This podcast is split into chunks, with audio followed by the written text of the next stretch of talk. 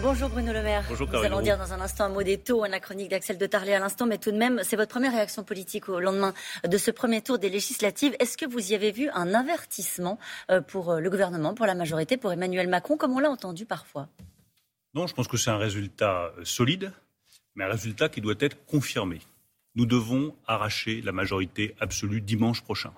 C'est un combat, combat dans lequel je vais m'engager totalement euh, dès aujourd'hui et toute cette semaine. Parce que la majorité absolue, c'est ce qui va éviter que l'Assemblée nationale ne devienne une véritable guerre de tranchées. C'est ce qui va nous permettre de poursuivre l'action que le président de la République a engagée depuis cinq ans, qui, je le rappelle, donne des résultats de l'emploi, euh, de l'apprentissage, de la relocalisation industrielle, et une vraie puissance de la France sur la scène européenne. C'est tout ça qui est en jeu La majorité prochain. relative, c'est pas une forme d'équilibre politique, comme pourraient le penser certains, en disant on a élu le président de la République et puis on va lui envoyer un signal d'une certaine manière en mettant une majorité avec laquelle il devra compo- composer, avec laquelle il devra euh, entendre, qu'il devra écouter. Et on doit toujours composer, euh, dialoguer. Euh, Et la majorité absolue va nous amener à composer, à dialoguer, essayer de trouver les meilleures solutions avec les autres forces politiques de l'Assemblée nationale. Mais au bout du compte, Caroline Roux, nous pourrons décider.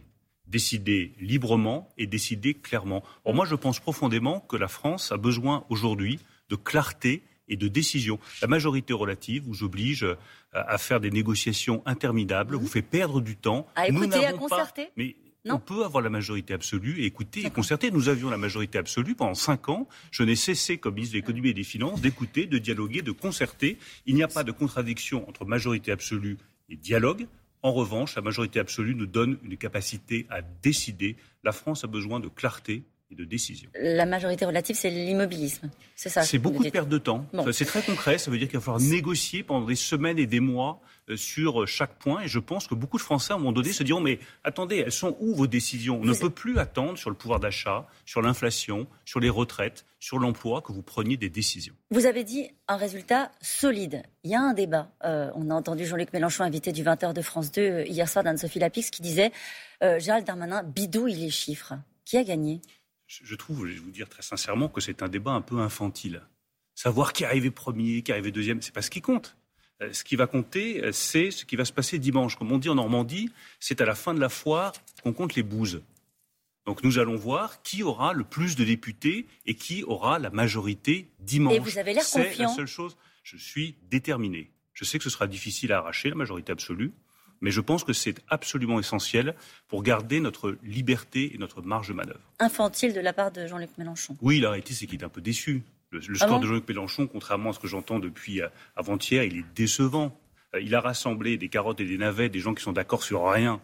Et malgré cela, il n'améliore pas le score de la gauche par rapport à 2017. C'est pas le grand retour de la gauche? Pas du tout. C'est le grand retour des contradictions, des programmes faits de briques et de brocs, où on est d'accord sur rien et on affiche ses désaccords. C'est pas comme ça qu'on fait de la politique. Effectivement, le score de Jean-Luc Mélenchon et des NUPES, il est décevant par rapport à leurs ambitions et par rapport à tous les compromis qu'ont dû faire les Verts et les socialistes pour parvenir à cette union. Donc le message de l'entre-deux tours, c'est donnez-nous une majorité absolue pour continuer à agir. Mais pour faire quoi? Euh, Édouard Philippe, ce matin, dans le journal Le Figaro, dit il faut maintenir l'élan réformateur. Euh, Est-ce qu'il a raison? Crois que le président de la République a laissé aucune ambiguïté sur le sujet. Il y a pas eu de faut flottement, là continuer. non, il n'y a pas de flottement. Il y a une détermination totale à continuer à transformer le pays. On a sans doute, euh, à un moment donné, perdu une journée ou deux. On fait toujours des erreurs en politique, bien entendu. Mais ce que je crois, c'est que nous avons été élus, et le président de la République a été largement réélu pour la première fois sous la cinquième, hors période de cohabitation, pour poursuivre une politique qui nous a permis de nous rapprocher du plein emploi, de créer des centaines de milliers de postes d'apprentis, d'ouvrir des usines, de recréer des postes d'ouvriers, de baisser, Caroline Roux, massivement les impôts, comme ça n'a pas été fait depuis 20 ans. Et je voudrais que tous les spectateurs Oui. écoutent bien la différence entre un programme Jean-Luc Mélenchon, 100 milliards d'euros supplémentaires, et un bilan, celui d'Emmanuel Macron, 52 milliards de baisse d'impôts sur l'impôt sur le revenu, sur la taxe d'habitation, sur la redevance, tout ça, ce n'est pas rien. Mais Jean-Luc Mélenchon et euh, les, les élus de la NUP disent le salé, c'est pour après. Euh, ils vous accusent euh, de préparer une augmentation de la TVA pour récupérer 80 milliards d'euros pour pouvoir être à l'équilibre. Est-ce que vous préparez dans les tiroirs de Bercy, comme l'a dit hier à votre place Olivier Faure, il a dit il y a des, des informations. À Bercy, il prépare une augmentation de la TVA. Fake news. Fake news qui pourrait être un peu risible quand on regarde la proposition d'Olivier Faure de son comparse Jean-Luc Mélenchon, 100 milliards d'euros d'augmentation d'impôts, et ce que nous, je viens de le rappeler, mmh. nous avons fait en termes de baisse d'impôts. Ça pourrait être risible, cette fake news. Mmh. Moi, je trouve que ça montre le vrai visage des NUPES, qui procèdent par mensonge, par manipulation, par peur. Ils savent très bien qu'il n'y a pas de projet d'augmentation de la TVA. Ils savent Vous très bien que le ministre... ce matin? Mais je suis ministre des Finances depuis cinq ans.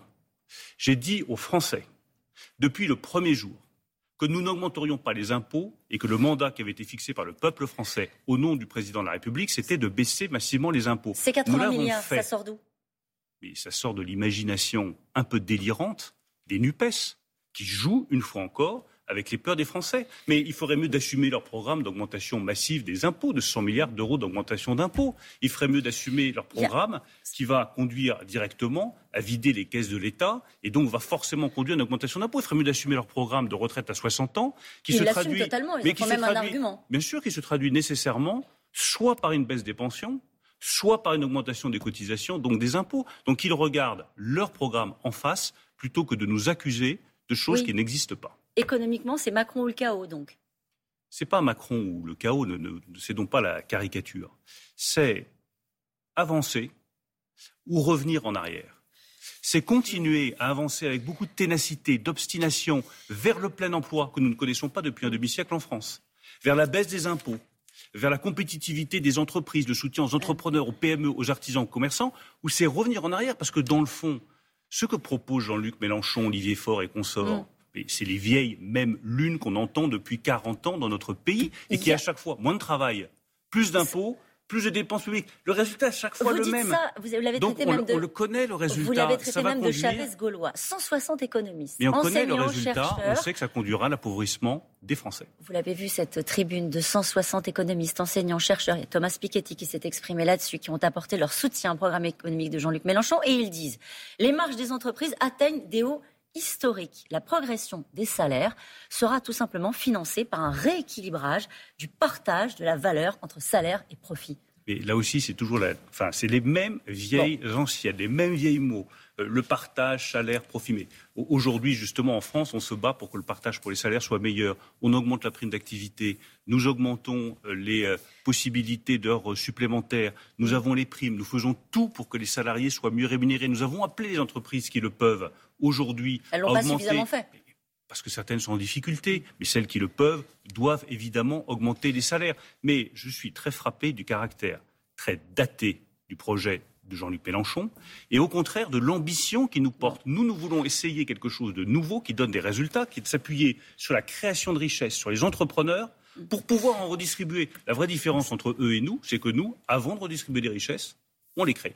On va reparler des, taux d'intérêt dans un instant, mais d'abord cette question. Euh, il y aura donc 58 duels entre le Rassemblement national et la NUP. Euh, est-ce que vous renvoyez ces deux partis dos à dos? Est-ce que vous dites l'extrême gauche est un danger aussi important que l'extrême droite, comme le dit Jean-Michel Blanquer? Moi, j'aime pas les, les, équivalents. Je dis simplement qu'il n'y a pas une voix qui doit aller au Front National, ni plus ni moins. Après, il y a des duels dans 52 circonscriptions. Je ne vais pas rentrer dans le détail, mais pas une voix pour le Rassemblement national, ni Il n'y a pas les bons républicains et les mauvais républicains à la NUP. Je suis pas là pour distribuer les bons les mauvais points, mais pour fixer une ligne claire, pas une voie pour le Rassemblement national. On parle des taux d'intérêt euh, des emprunts d'État qui continuent de flamber, atteignent 2%. C'est du jamais vu depuis 2014. L'écart, c'est important en économie, entre euh, les taux allemands et les taux italiens euh, se creuse. La réserve, le spread, la réserve fédérale américaine va peut-être augmenter dans les, prochaines, prochaines heures ces taux. on sent un vent de panique sur les marchés.